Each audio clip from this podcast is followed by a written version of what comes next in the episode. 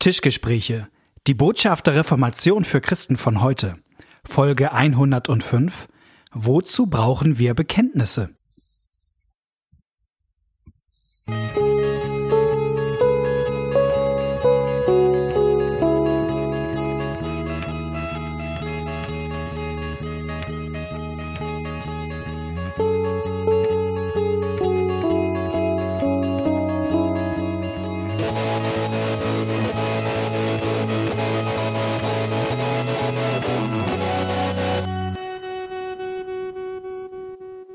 Herzlich willkommen zu den Tischgesprächen. Ich freue mich, dass ihr heute mit dabei seid. Mir gegenüber sitzt ein gut gelaunter Knut Nippe, der. Das war meine Hausaufgabe. Das war deine Hausaufgabe, der mich heute, ähm, gut gelaunt zu sein, genau, der mich heute ähm, schon dazu animierte, fast euch zu den Fischgesprächen zu begrüßen, aber das wollen wir dann doch nicht. Genau. Und der, der euch ebenso nett begrüßt hat, ist Malte Dietje, Pastor in Hamburg, der sich auf den weiten Weg durch den Sturm gemacht hat, ja. um hier bei mir ähm, gut versorgt zu werden. Genau. Wir sind ein Podcast, wir lieben Theologie, wir lieben die Bibel und haben bei den Reformatoren vor 500 Jahren schon viel entdeckt, was uns geholfen hat im Glauben. Ähm, und ja, das prägt unseren Podcast hier und uns prägt auch, dass wir Zuschriften bekommen von euch als unseren Hörern und ihr davon erzählt, was euch beschäftigt. Und ähm, wir haben eine Frage bekommen, ist glaube ich schon ein bisschen her. Wozu gibt es eigentlich Bekenntnisse? Ist die ähm, überschrieben.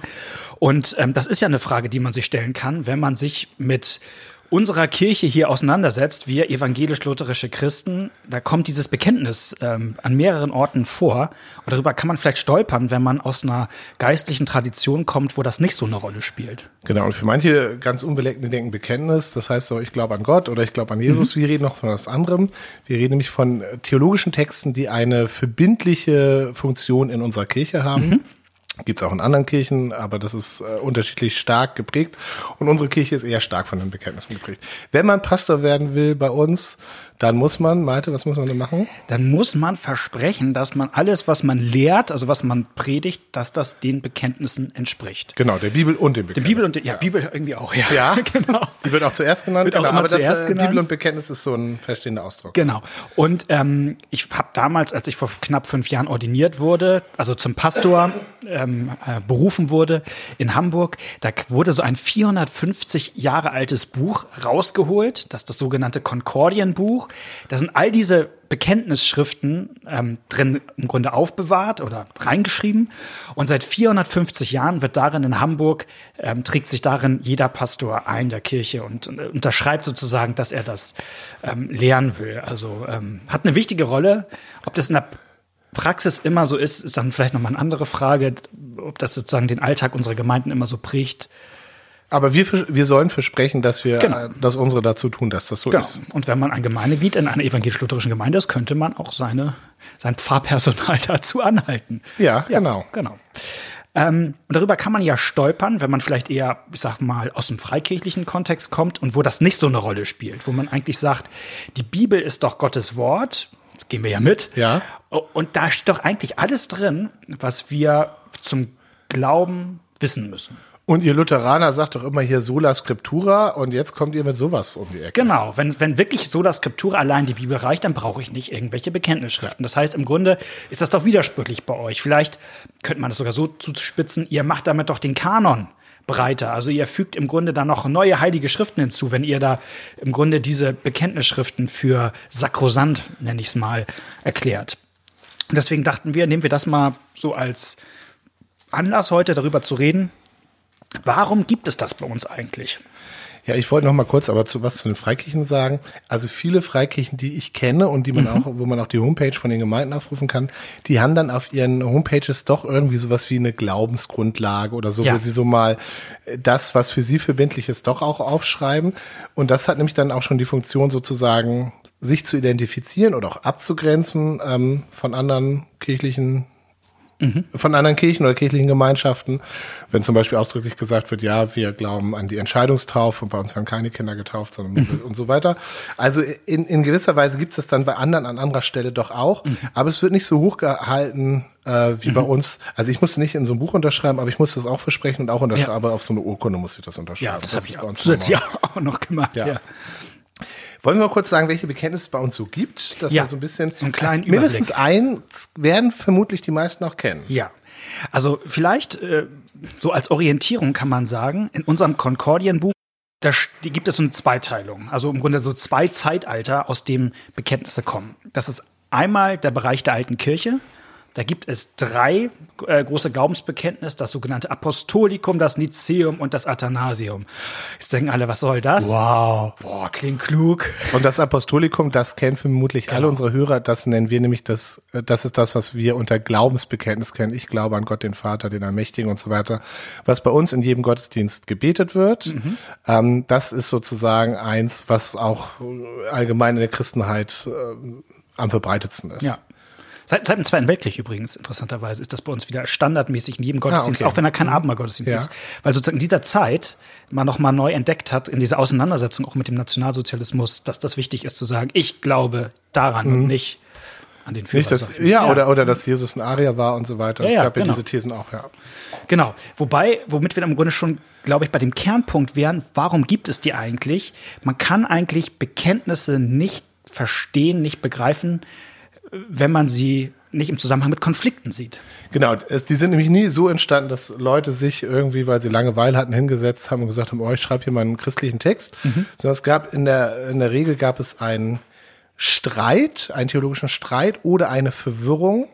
Ähm, und dann wurde ähm, darum gerungen und dann wurde das Ergebnis, also was ist denn jetzt richtig, das wurde dann in so einem Bekenntnis festgehalten. Ja. Also es gibt natürlich auch andere schöne ähm, Legenden, also es gibt vom Glaubensbekenntnis gibt es auch die Legende, äh, dass die, ähm, dass, zwölf die, dass die Apostel, ne? zwölf Jünger äh, mal beisammen saßen und der eine sagt dann, ich glaube an Gott den Vater. Und der nächste sagte, ja, den Allmächtigen und so, also dass sich das so, aber man kann ja gucken sozusagen, ab wann taucht das das erste Mal in der Geschichte auf? Und es taucht das erste Mal in der Geschichte auf, als die ähm, Kirche in einer Gefährdung oder in einer Auseinandersetzung mit einer philosophischen Strömung stand, der sogenannten Gnosis, ähm, die sagte, äh, das Problem der Welt ist eigentlich ein ganz anderes, nämlich dass äh, also ein böser Schöpfergott, sag ich jetzt mal, die Seelen der Menschen in unwürdige irdische Körper eingesperrt hat. Ähm, aber eigentlich geht es darum, bei der Erlösung, dass diese Seelen jetzt wieder sozusagen ins Licht kommen und das läuft über Erkenntnis. Gnosis heißt Ja. Erkenntnis. Also das Wichtige ist eigentlich, die Wahrheit zu erkennen und darin besteht Erlösung. Ja. Ähm, und, und da- das Gefährliche daran war, dass diese äh, Gnosis sehr gut darin war, christliche Geschichten zu nehmen und zu sagen, eigentlich meinen die das. Also die haben den Ja. verlorenen Sohn genommen und haben gesagt, eigentlich geht's hier nicht um eine, um eine Person, sondern es geht hier um diese verlorene Erkenntnis, die wieder, wieder nach Hause kommen Also muss. haben das sozusagen. Christentum so gekapert. Die haben das Grunde. gekapert, genau. Und also ich finde es sehr interessant, also äh, Hörer, die schon ein bisschen älter sind, es gab vor, ich weiß gar nicht, wie lange das her ist, 10, 20 Jahre wahrscheinlich, gab es diesen Film Matrix. Ja. Äh, mit Keanu Reeves, da kommt jetzt bald auch der vierte Teil. Ähm, Echt? Wusstest du nicht? Nee. Ja, doch, da kommt jetzt bald ein neuer. Also für die neuen Hörer, guckt euch den Mann. Und es war total interessant. Also in diesem Film, der ist ziemlich abgefahren, geht's also der hat sehr viele religiöse Motive und es gab wahnsinnig viele Christen, die ich kenne, die sagten, oh, das ist so ein christlicher Film. Darin wird das Evangelium so gut zum Ausdruck gebracht, weil da gibt's so eine Erlöserfigur und der heißt Neo und der äh, kann dann auch quasi, wo- hat übernatürliche Fähigkeiten, kann Wunder tun und er erkennt alles und je mehr er erkennt, desto mehr kann er auch und dann ist er kommt er frei aus der Welt des falschen Denkens und so weiter. Und ganz viele Leute haben gesagt, das ist doch, das ist doch wie das Evangelium, das ist doch wie das Christentum. Und der Witz ist, ist es überhaupt nicht. Wenn man, wenn man sich ein bisschen mit Gnosis auskennt, dann merkt man, dass das total der gnostische Film ist und Ja. dass man, wenn man gucken kann, was ist denn hier die Erlösung? Die Erlösung ist hier Erkenntnis. Alles Körperliche spielt keine Rolle. Also wenn er, er stirbt auch, ja, er stirbt auch Ja. für uns und er steht dann wieder auf. Das läuft da alles ohne Schmerz ab. Also wenn er stirbt, dann guckt er verträumt in die Kamera. Also an der Stelle finde ich, merkt man, wie, wie leicht es auch ist, sozusagen Sachen zu kapern. Und das war damals das Problem. Und dann hat, hat sich die Kirche hingesetzt, hat gesagt, nee, darum geht's nicht. Und wir halten an dieser Stelle mal fest, worum es wirklich geht. Und so ist das Glaubensbekenntnis entstanden. Man kann, muss vielleicht wissen, in der Gnosis, da ging man dann nicht davon aus, dass Gott, also der gute Gott die Welt geschaffen hat. Nee, sondern dieser böse Gott, der unsere Licht, Lichtfunkenseelen in unsere ekligen irdischen Körper eingemauert hat. Also alles Körperliche ist im Grunde böse Ja. und Gott ist auch nicht der Urheber des Körperlichen, sondern so eine Art böser Schöpfergott. Man nannte den den Demiurgen. Genau. Und dann sagt der erste Satz im Glaubensbekenntnis, ich glaube an Gott, den Vater, den Allmächtigen, den Schöpfer, Schöpfer des, des, Himmels, Himmels und Genau. Und an der Stelle wird völlig, wird, wird sozusagen das andere klar abgewehrt. Genau. Das wäre jetzt so ein Beispiel, also wo man heute das gar nicht sehen würde auf den ja. ersten Blick. Man, man liest diesen Text und Schöpfer des Himmels und der Erden, das klingt irgendwie so ganz verträumt, ja. so Natur und so. Aber es ist eigentlich ein Konflikt. Es ist eine Antwort auf eine Konfliktsituation. Das kann man im Grunde nahezu mit, ähm, mit diesen ganzen Texten ja, machen. Ja. Und das apostolische Glaubensbekenntnis, was wir äh, sonntags ja oft sprechen, ist, finde ich, fast noch das, dem man es am wenigsten ähm, abmerkt. Ja. Also die anderen Altkirchlichen sind da noch deutlich mehr, also auch in ihrer in ihrer Artikulation drücken sie diesen, diese Konfliktsituation mehr aus. Also das, das, die Extended-Version, sag ich mal, des Apostolischen, das Nizenum, ähm, das ein bisschen länger ist, das, das drückt das an mehreren Stellen ähm, äh, aus. Das also, Nicea Konstantinopel Valitanum. Das ist jetzt hier Theologen-Nerdismus. Äh, genau. Also wenn ihr ein evangelisches Gesangbuch habt, dann mhm. steht da noch ein zweites Glaubensbekenntnis drin. Ja. Ne? Ähm, das wird bei uns in der Gemeinde, also ich bete das zum Beispiel gerne zu Ostern. Ja. Ja, also zu, zu so hohen kirchlichen Feiertagen. Genau. Das ist sehr ähnlich, also mhm. ähnlich strukturiert, ähm, aber es ist länger und ähm, ich überspringe mal am Anfang äh, ein bisschen was. Also wir glauben an den einen Gott, den Vater und so weiter, und an den einen Herrn Jesus Christus, Gottes eingeborenen Sohn, aus dem Vater geboren, vor aller Zeit, Gott von Gott, Licht vom Licht, wahrer Gott vom wahren Gott, gezeugt, nicht geschaffen und so weiter und so weiter. Genau. An diesen Stellen merkt man jetzt schon, wo das so ein bisschen komplizierter wird. Hier werden bewusst auch ähm, mhm zum Marker gesetzt, ne? Ketzerische Lehren mhm. zurückgewiesen. Ja. Denn es gab auch in der Kirche Leute, die sagten, ja, Jesus ist ganz wichtig, aber Jesus ist jetzt nicht Gott, sondern Jesus ist das höchste Geschöpf, mhm. ähm, das erste Geschöpf, ganz, ganz wichtig, aber er ist jetzt nicht Gott. Mhm. Und da haben sich, hat sich damals die Kirche sehr auseinandergesetzt und hat in der Bibel nachgeguckt und hat gesagt, nee, hier und so weiter, Dreieinigkeitslehre, mhm. ähm, und hat das dann formuliert und ganz pointiert, nein. Gezeugt, er, nicht. Er ist gezeugt, geschaffen. aber das bedeutet nicht, dass er, er ist nicht das erste Geschöpf, er ist wirklich mhm. der gezeugte Sohn, sozusagen. Mhm. Und bei dem Athanasium, wo es dann nachher um, um Trinitätstheologie geht, also wie, wie im Grunde das zusammenhängt, dass Gott gleichzeitig einer ist und doch Vater, Sohn und Heiliger Geist, da wird das auch so durchdekliniert ja. und immer erst das, das und das nicht, das nicht und das nicht. Ja, genau. Ähm, jetzt, äh, gehe ich mal so ein bisschen zurück und denke, ähm, na, wie sympathisch mag das eigentlich klingen, so heute? Das ist mhm. ja, das klingt ja auch ganz schön rechtshaberisch. Also da setzen sich Christen hin und sagen, ähm, hier gibt es gerade eine Diskussion darüber, wie Jesus zu verstehen ist oder wie das mit der Schöpfung zu verstehen ist. Und dann setzen sich da manche äh, Männer hin und sagen mit großem Selbstbewusstsein, so ist das und so ist das auch nicht. So ist das richtig, so ist das falsch. Und ähm, ich würde mal sagen, ich lehne mich wahrscheinlich nicht zu weit aus dem Fenster, wenn ich sage, im Jahr 2021 ist das nicht die sympathischste äh, Haltung, zumindestens wo man heute sofort sagt, so geht man mit Konflikten um, indem man sich hinsetzt und sagt, das ist der eine Weg und das ist falsch. Ähm. Ja, das ist wahrscheinlich so. Also man muss, da, da haben sich verschiedene Sachen geändert. Die eine Sache, die sich geändert hat, ist, wie wichtig damals diese Themen genommen mhm. wurden mhm. und wie also heute, wenn sich über solche theologischen Themen gestritten wird, ja, dann machen das vielleicht irgendwelche Theologieprofessoren und oder wirre Podcaster oder wirre Podcaster oder so. Also es gab in der alten Kirche gab es Zeiten, ähm, wo die Leute auf dem Marktplatz darüber gestritten haben, ob Jesus geschaffen oder gezeugt wurde. Ja. Das muss man sich mal vorstellen. Das hat die Leute brennend interessiert. Das mhm. war für sie wichtig. Ähm, und es gibt auch die, die schöne Geschichte, also dass einer der berühmtesten, der gesagt hat, ähm, dass Jesus zwar das höchste Geschöpf ist, aber nicht, nicht Gott gleich. Mhm. Der hieß Arius. Mhm. So, also schon ziemlich witzig, wenn man sich anguckt, was die Arianer damals gesagt haben äh, und dann sich heute mal anguckt, was die Zeugen Jehovas sagen, ja. dann merkt man, das ist eine Linie, ja, das ja. ist so, geht so durch. Und es gibt die Geschichte wie auf so einem Konzil, wo die ganzen Kirchenfürsten zusammenkamen und darüber diskutierten und in der Bibel guckten, wie dann der Nikolaus, der heilige Nikolaus, ähm, dem Arius eine Backpfeife gegeben hat, weil der behauptet hat, äh, dass Jesus, ähm, dass es eine Zeit gab, wo Jesus noch nicht existiert hat. Ja. So. Und da hat, Nik hat äh, Nikolaus gesagt, das ist, ähm, das ist Lästerei, sowas darf man über Gott nicht sagen und hat ihm eine Backpfeife dafür gegeben. Und vielleicht kommt daher das auch mit der Route, ich habe keine Ahnung. Aber sowas wäre natürlich heute ein No-Go bei einer theologischen Diskussion, echt? dass einer aufsteht und dem anderen So, eine so feiere ich eigentlich immer den 6. Dezember. Also ich Ja. gehe immer los und, Gehst mal los und Ja, verteile an Irrlehrer Backpfeifen. Ich weiß schon, warum ich nicht in Hamburg Pastor bin. ja, komm. Also, also das, das, also da, hier, also da ging es um die Wahrheit und zwar um die Wahrheit, ähm, die darüber entscheidet, ob ich gerettet werde oder nicht und auch, ob ich äh, Gott lästere oder nicht. Also die haben da richtig drum gekämpft. Ich überlege mal nicht, ich glaube, es war nicht Arius. Das war, glaube ich, ein, an- ich glaube, oder war das? Es gab einen Irrlehrer, der der Gemeinde, der der äh, als der ähm, Christ wurde, hat er äh, der Gemeinde ganz viel Geld gespendet, ungefähr eine Million Euro in heutigen Wert. Markion. Das okay, das war Markion, genau. Der war ihr äh, Reeder, Reedereiunternehmen. Das, so. das, da, genau, ein ganz reicher Kaufmann und hat dann aber äh, Thesen vertreten, wo die Kirche gesagt hat, nee, das ist nicht christlich. Und dann haben sie ihn wieder ausgeschlossen und haben ihm sein ganzes Geld zurückgezahlt, ja. Also das war auch dann, ähm, also das hat man richtig ernst genommen, was ist hier Wahrheit und womit haben wir was, womit wollen wir was zu tun haben und was nicht. Ähm, das ist das eine. Und bei uns ist es ja insgesamt so, dass wir sagen, wenn zwei verschiedene Positionen aufeinandertreten, ähm, dann kann man sich zwar streiten, aber wenn man nachher einen Beschluss fasst, dann muss das irgendwie Kompromissbeschluss sein. Also für die Leute, Ja. die unseren Podcast jetzt in 100 Jahren hören, aktuell ist gerade in der Presse groß hier Koalitionsverhandlungen, Ampelkoalition und wer macht Kompromisse und wer gibt seins auf und so weiter. Das ist so heute unser Denken.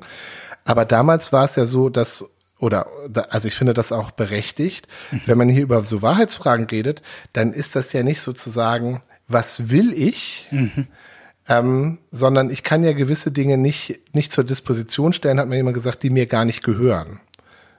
Kannst du, ich- was meinst du damit? Na, ich, also wenn, wenn wir beide jetzt darüber reden, wer hier, ähm, vor uns steht hier eine Packung Haribo auf dem Tisch, eine ziemlich große. Ja, ziemlich lecker. wenn, wenn du jetzt sagst, du willst alle Colaflaschen haben und ich sage, ich will die auch haben, ähm, dann können wir jetzt diskutieren und dann kann ich vielleicht sagen, ich habe die gekauft und ich habe mehr zu sagen und du sagst ja, was weiß ich und dann können wir uns darüber unterhalten und da, da ist was, worüber wir zu verfügen haben. Ja. Aber wenn, ähm, wir über was anderes reden, zum Beispiel, dass du sagst, äh, was weiß ich, Knut, wenn deine Frau nachher wieder nach Hause kommt, dann erwarte ich, dass sie mir äh, hier ein Spaghetti Bolognese kocht. Kann ich sagen, ja, da können wir sie gerne fragen, Malte. Aber ich verfüge hier nicht über meine Frau, ja. Ich kann dir da keine Zusagen oder so. Und wenn wir über Gott reden, ist das ja in noch viel stärkerem Maße so, ja. Ja. Also da kann man ja keine Zugeständnisse machen, okay, wenn du denkst, dass Gott ganz anders ist, als ich, als ich das denke, ja gut, dann treffen wir uns irgendwo in der Mitte oder so. Ja, es gibt äh, so, und das ist manchmal ein bisschen verloren gegangen, weil wir eigentlich nur noch über unsere Position und über unsere Meinung und theologischen Sätze reden. Ähm, es gab damals auch, es gibt ein Bekenntnis, wo, wo man sich nicht ganz einigen konnte, mindestens eins fällt mir ein, und wo man dann einfach gewisse Dinge ausgeschlossen hat. Ja. Man hat dann nur das aufgeschrieben, wo man sich einig war, dass es das nicht ist, aber nicht sozusagen, wo man sich unterschiedlicher Meinung war, das, da hat man sich da nicht festgelegt. Also Jesus ist ähm, wahrer Mensch und wahrer Gott. Und die Frage ist, wie verhält sich dieses wahrer Mensch und wahrer Gott zueinander? Ja. Und man hat gesagt, es ist nicht, dass das irgendwie in eine Soße zusammengemischt ist, Mhm.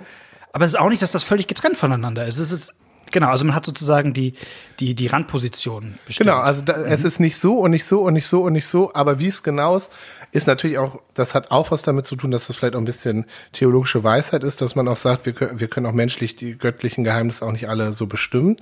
Aber also das gibt es ja auch. So. Ja, und ich, ich werde jetzt mal einen Punkt stark machen, warum, warum ich das so wichtig finde, sich da an diesen Wahrheitsfragen ähm, da auch nicht so schnell von abzurücken, weil es da immer um was geht. Also in der alten Kirche war den Leuten klar, oder gerade denen, es waren echt nicht viele, die eine Zeit lang dafür gekämpft haben, dass Jesus wirklich Gott ist. Die Mehrheit war diesem Arius gefolgt.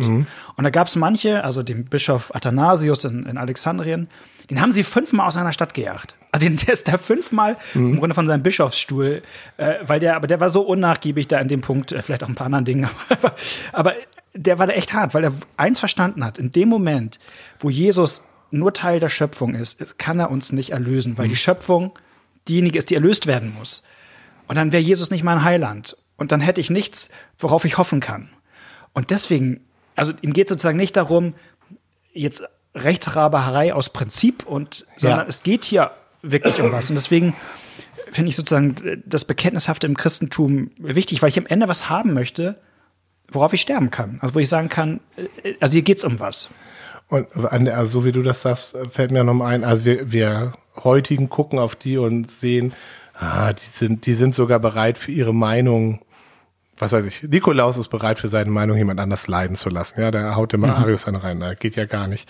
Man kann es ja auch nochmal anders sehen. Die waren auch selber bereit für ihre theologische Position, für ihren Glauben selber zu leiden. Mhm. Der, der Athanasius hat sich fünfmal aus der Stadt jagen lassen und hat immer noch gesagt, nee, aber ich bleib dabei. Mhm. Und das hat sich durchgesetzt. Das ist auch was uns ziemlich abgeht, sag ich mal so. Und, und wenn man darauf guckt, dann guckt man vielleicht weniger mit ähm, moderner Überheblichkeit, ah, wir sind heute weiter, sondern an der Stelle kann, kann einem vielleicht auch noch eher deutlicher werden, wie wichtig denen das war und was uns vielleicht auch verloren gegangen ist. Mhm. Die, die, ich kam nochmal zurück zur Ausgangsfrage, warum eigentlich Bekenntnisse, wozu? Ähm, es gibt ja dieses eine schöne Wort beim Prediger Salomo, es gibt nichts Neues unter der Sonne. Also alles kommt irgendwann wieder. Ja. Und ich habe auch das Gefühl, es ist mit Irrlernen in der Kirche auch so. Also wie du gerade vorhin mit dem Matrix-Beispiel im Grunde gezeigt hast. Also diese Idee der Gnosis. Ja. Es geht hauptsächlich um Erkenntnis, um irgendwie eine Einsicht und ähm, das Körperliche, die Welt ist schlecht und so. Das gibt's immer wieder seit 2000 ja, Jahren. Ja. Und auch andere, also die Zeugen Jehovas nehmen. Zeugen Jehovas und Arius, das ist ne? ähm, der Opa ist das sozusagen. genau. Wenn man, und wenn man in einer, in einer Kirche Bekenntnisse hat, heißt das auch, ich lerne aus den Fehlern der Vergangenheit. Und wir, wir, wir wollen nicht die Fehler der Vergangenheit wiederholen. So, und das finde ich ist auch ein Sinn dieser Bekenntnisse, zu sagen, ja, darüber haben wir schon mal sehr, sehr ausführlich als Kirche 100 Jahre diskutiert. Ja. Wir sind diesen Weg schon einmal gegangen und haben gemerkt, das ist eine Sackgasse. Und deswegen äh, stellen wir jetzt vor diesem Weg ein Stoppschild auf. Und man muss, genau, ja. man muss nicht immer bei Null starten. Vielleicht, bevor wir, ich finde, wir müssen uns unbedingt noch der Frage stellen, ja, haben die denn jetzt den gleichen Rang wie die Bibel? Ja, mhm, das, ist mhm, eine wichtige, das ist eine wichtige Frage. Aber ja. vielleicht vorher nochmal, weil wir, weil wir am Anfang gesagt haben, dass die Bekenntnisse eigentlich immer aus Konfliktsituationen mhm. entstehen. Mhm. Ich würde sagen, du hast es ja selber gesagt, wir haben eigentlich vor allen Dingen zwei Teile Bekenntnisse mhm. bei uns, nämlich die altkirchlichen aus der alten Kirche, aber wir haben eben auch eine ganze Reihe aus der ja. Reformationszeit. Ja. Also wir Lutheraner jetzt. Ähm, und da muss man schon sagen, dass es da, dass die vom, vom Style zum Teil ein bisschen anders sind. Mhm. Also ganz wichtig ist zum Beispiel die Confessio Augustana.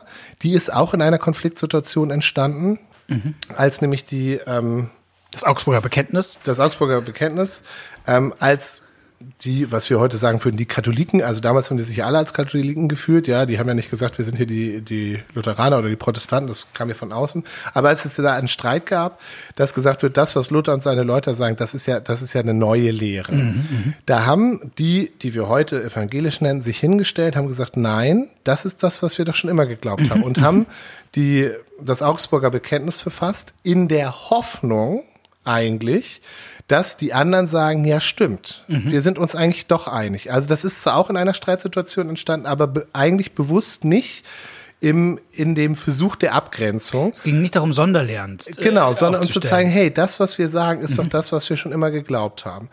Und ähm, das ist bei uns also sehr wichtig. Mhm. Ähm, und dann ist es aber so, dass die, ich sag, also ich benutze jetzt immer Begriffe von später, dass die Katholiken gesagt haben, nein, das ist nicht und so eine Gegenschrift geschrieben haben und dann haben die Evangelischen nochmal das verteidigt. Aber das ist, ähm, wenn man sich die CA anguckt, ist es eigentlich. CA, Confessio Augustana, Achso, ja, Entschuldigung, genau, also genau, ja. die, die CA ist das ähm, Augsburger Bekenntnis, ist eigentlich nochmal der Versuch der Einigung und zu zeigen, hey, wir sind auf dem Boden, es, äh, es gibt, es gibt Sachen, die wir ablehnen, was weiß ich, Ablasshandel und so weiter, aber das ist auch tatsächlich ja nicht das Entscheidende am Christentum und so. Also das ist vom, von der Art des, ähm, des Bekenntnisses ist es erstmal nicht bewusst in die Abgrenzung gegangen. Ja. Aber auch schon der, der Verdeutlichung, was ist wichtig. Und genauso ein anderes Beispiel wäre wär zum Beispiel der kleine und der große Katechismus, die bei uns auch ähm, als Bekenntnis aufgenommen worden sind, die Luther auch nicht in einem Streit verfasst hat, sondern Luther einfach, äh, ähm, nachdem die Reformation äh, erste Erfolge hatte und ähm, sich das Gemeindeleben änderte und einfach auch das der Pflicht zum fünfmaligen Gebet der Pastoren aufgehoben war und der mhm. lateinischen Messen Luther rumgereist ist und mal die, sich die Gemeinden angeguckt hat und voller Entsetzen festgestellt hat, wie wenig eigentlich an Substanz mhm. da war, mhm. wenn man einfach diese ganzen äußerlichen Formen äh, wegnimmt und die, die lateinischen Gebete, was die Leute eigentlich vom Glauben wissen und zwar auch vor allen Dingen, was die Priester vom Glauben ja, wissen. Ja, nichts. Nichts. Ja. ja. Die, die hatten ihre Gebete auswendig gelernt, die haben sie immer gemacht und jetzt waren sie froh, dass sie diese Pflicht los waren, aber was sollten sie jetzt predigen? So, und dann hat er versucht aufzuschreiben. Wir haben da eine Serie drüber gemacht, Gla äh, Ja. Glaubenskurs sozusagen. Der kleine für die Teilnehmer und der große als Teilnehmerhandbuch. Ähm, also auch das in einer Krisensituation, aber auch nicht in einer Situation, wo es jetzt darum ging, also hier, hier war der Feind sozusagen das christliche U oder das Unwissen ähm, bei den Christen. Und da hat man aber hinterher gesagt, oh, das ist so gut formuliert, ähm, worum es im Glauben geht, das ist bei uns auch verbindlich. Ja. So. Also deswegen an der Stelle so eine, so eine ja, Erläuterung, ähm, dass, dass nicht alles im Streit entstanden ist oder nicht alles darum, sich von jemand anders abzugrenzen. Ja. Ähm, und ich finde gerade bei den reformatorischen Bekenntnissen merkt man auch noch mal, ähm, wie sehr sie auch, auch biblisch verankert sind. Also, Ja. also der Anspruch dieser Schriften ist nicht zu sagen, oh, die Bibel sagt gar nicht alles, sondern, und deswegen brauchen wir jetzt noch mal eine Sonderoffenbarung, sondern eigentlich, wir, wir, wir fassen hier noch mal zusammen, was eigentlich biblische Lehre ist. Die Bekenntnisse verstehen sich als biblische Auslegung. Ja. Also als Zusammenfassung dessen, was die Bibel sagt. Genau so. Und wer sagt, das braucht man nicht, der müsste eigentlich auch sagen, dann brauchen wir noch keine Predigt. Ja, man sagt einfach nur, man drückt den Leuten nur ein Buch in die Hand und sagt, hier liest das. Das macht auch keine äh, kir- kirchliche Gemeinschaft, die ich kenne, sondern überall wird das erklärt. Und hier hat man gesagt, hier ist das so gut erklärt, das ist für uns verbindlich. Ja. Trotzdem malte die Frage, ja, wenn, wenn man auf Bibel und Bekenntnis ordiniert wird und das versprechen muss, ist, ist dann, sind die Bekenntnisse dann sozusagen der Ergänzungsband zur Bibel? Ich, ich würde sagen, ich würde sagen nicht. Ähm, und ich lese die auch verschieden, also äh, als, als Gattung. Also ähm, ich mache das mal an einem völlig abstrusen Beispiel äh, deutlich. Und das hat jetzt was mit Maria zu tun. Ja. Nämlich mit der Frage, ob Maria für immer eine Jungfrau war. Man nennt das auf Lateinisch Semper Virgo. Da, Wo wir- in der Bibel steht ja, dass sie außer Jesus noch andere Kinder hatte. Ja, ähm, ja, die Die sind Frage, adoptiert, ich weiß. Die Frage ist, ist, ist, ist, ist für die meisten, glaube ich, völlig abstrus. Also es geht um die Frage, ob Maria nicht nur Jungfrau war, als sie Jesus zur Welt brachte, sondern ob sie dann ihr ganzes Leben immer Jungfrau geblieben ist. Und genau, offensichtlich hat Jesus Brüder in der Bibel und dann ist die Frage, sind das Kinder aus der ersten Ehe von Josef. Josef, Klammer auf, wovon die Bibel nichts erzählt, oder ähm, sind das vielleicht eigentlich nur Vettern von Jesus und das, das hebräische Wort oder griechische Wort ist ein bisschen unscharf. Yo, Brother. Ja, genau. Also ich meine, das ist ein bisschen scherzhaft, aber man muss, wenn man ernst ist, sagen, für viele Christen in der Geschichte der letzten 2000 Jahre war das immer eine Denkoption zu sagen. Also einfach, weil man, weil man Maria irgendwie doch auch als was sehr Besonderes sah, zu sagen, nee, also und man irgendwie das Besondere mit der Jungfräulichkeit verknüpfte. Ob das so sinnvoll ist, lassen wir jetzt mal hingestellt, aber da will meinte man eine extra Folge drüber machen. Nein, Scherz. genau. Und, und äh, man muss wissen, Martin Luther hat das selber auch geglaubt. Also Martin Luther hat Zeit seines Lebens immer geglaubt, Maria wäre eine Jungfrau äh, geblieben. Das war auch keine Streitfrage, ne? Das ist nichts, wo jemand, äh, was jemand in Frage gestellt hätte und Doch, das war aber auch, es gab damals schon Leute, die das nicht. okay. Aber, aber Luther war das auch nicht so ein Thema, wo man sich da jetzt verkämpft hätte. Ja. Und wo man sagt, jetzt brauchen wir eine Bekenntnisschrift, Ja. die den Punkt macht. Luther schreibt aber eine Bekenntnisschrift am eher Ende seines Lebens, die schmalkaldischen Artikel. Die haben Feuer, so, ne? Also sogar so viel Feuer, dass Melanchthon sagt, Luther, da bist du vielleicht an ein, zwei Stellen ein bisschen übers Ziel hinausgeschossen. Und Luther liebt Jesus. Also, und deswegen muss er was über Jesus schreiben und schreibt, wie toll Jesus ist. Und dann schreibt er natürlich, ähm, und man muss noch weitere Vorbemerkungen wissen. Damals war es zweisprachig alles, so wie heute alles zweisprachig Deutsch-Englisch oft ist. Damals zweisprachig Deutsch-Latein. Das heißt, wenn ich eine Bekenntnisschrift raushau, hau ich sie gleichzeitig auf Deutsch und Latein raus. Also manchmal war es auch nur Latein, ne? Muss man auch sagen. Das gab's ja, auch. na klar. Und äh, interessant ist immer, manchmal ist der Text ein bisschen unterschiedlich im Deutschen und im Lateinischen. Und während Luther also Jesus feiert, im Deutschen spricht er ja Jesus, er ist ja geboren von der reinen Jungfrau Maria. Und in der lateinischen Version feiert er Jesus und sagt, Jesus ist ja geboren von der rein immerwährenden Jungfrau Maria. Und da steht er. So. Ähm, Wäre das jetzt ein Bibeltext, würde ich sagen, guck mal, hier steht es doch schwarz und weiß. Je, Maria war immer eine Jungfrau. Und wenn Gott das mir in seinem Wort so sagt, dann will ich ihm das glauben. Nun lese ich aber Bekenntnisschriften ein bisschen anders als die Bibel. Und ich lese die und denke, ja, ähm, also bei Bibel würde ich sagen, auch wenn der Autor vielleicht gerade nicht das Ziel hatte, das, den Punkt zu machen, kann der Heilige Geist trotzdem den Punkt machen, auch wenn der Autor das gerade nicht ganz bewusst hatte. Bei den Bekenntnisschriften würde ich das ein bisschen anders sehen. Da würde ich sagen, Luther wollte hier gerade Jesus feiern. Der wollte hier was über Jesus darstellen. ging das gar nicht um Maria. Und er hat das so aus seiner Feder, wie das ihm halt Mhm. gewohnt war, halt reingeschrieben, ne, die immerwährende Jungfrau Maria. Ähm, und, und das finde ich ist ein Unterschied, wie man diese Texte liest. Und das ist auch in der Geschichte unserer Kirche immer so gewesen. Es gab immer Lutheraner, die gesagt haben, ja, diese fromme Option von Luther über Maria, die teile ich. Und andere haben gesagt, nee, auch sehr entschiedene Lutheraner haben gesagt, nee, denen auch das Bekenntnis sehr, sehr wichtig ist, haben gesagt, nee, also so lese ich diese Texte nicht. Also ähm, das finde ich schon nochmal ein wichtiger Punkt, dass die Hermeneutik eines Bekenntnistextes eine andere ist, als wie lese ich einen Bibeltext.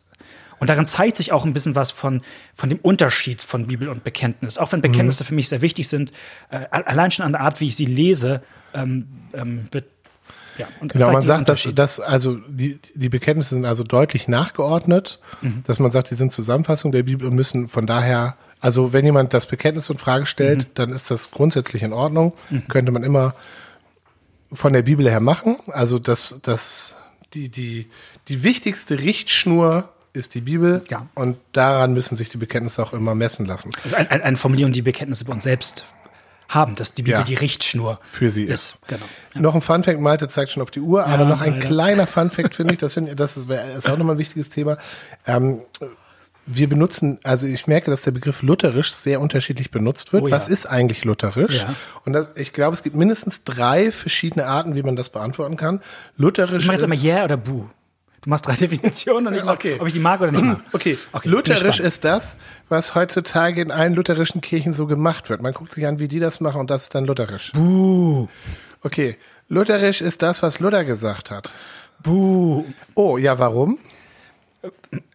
Weil es am Ende uns gar nicht um Martin Luther ging. Und Martin Luther auch ziemlich viel Mist geschrieben hat. Darf man auch mal sagen. Ja. Genau, es gibt Sachen, was weiß ich, wenn er sich am Ende seines Lebens zu Wenn sich- Juden äußert Ja, oder so, das ist- da sagen wir ganz, also Ja, so, hoch wir, so hoch wir ihn schätzen, Geht aber es gibt Sachen, die total schlecht Ja. sind. Okay, dritte Variante. Lutherisch ist, sich an den lutherischen Bekenntnisschriften zu orientieren. Yay! Genau, also das ist, also, das Ja. ist, glaube ich, das machen andere Leute unterschiedlich. Genau. Aber bei uns, wenn wir sagen, wir sind ein lutherischer Podcast, bei uns ist sozusagen, die Bekenntnisschriften haben so viel für uns zu bieten, weil sie eben die Bibel auslegen und uns Ja. auch immer wieder auf Sachen hinweisen. Das ist sozusagen unser, ähm, unser Marker für lutherisch. Und, Ja. und, und das behalten wir auch, wenn es bei Luther persönliche Aussagen zum Beispiel gibt, wo wir denken, meine Güte. Aber ja, wie, Ja, wie schlimm, wie ja. schlimm. Ich, ich kannte mal einen, der war so, der ist super entschiedener Lutheraner und der trotzdem sagt, wenn jemand sowas schreiben würde, was Luther da Ja. Juden geschrieben hat, den würde ich bei mir nicht zum Abendmahl zulassen. Ja, ja. So. Also, genau. Vielleicht ist das ein guter Ja. Schlusswort. Ihr merkt aber, das ist ein Thema, da, ja, da könnten wir viel zu sagen. Ähm, machen wir vielleicht auch irgendwann mal bei einer anderen Gelegenheit. Ähm, was beschäftigt euch? Habt ihr Fragen, die euch ähm, im Glauben rumtreiben? Schreibt uns gerne eine E-Mail an tischgespräch.gmx.net, Tischgespräche mit AE. Ähm, was habt ihr für Gedanken? Lasst es uns wissen. Wir wünschen euch auf jeden Fall zwei gute Wochen und seid gerne mit da in zwei Wochen mit dabei, wenn wir wieder mit den Tischgesprächen am Start sind. Bis dann. Tschüss. Tschüss.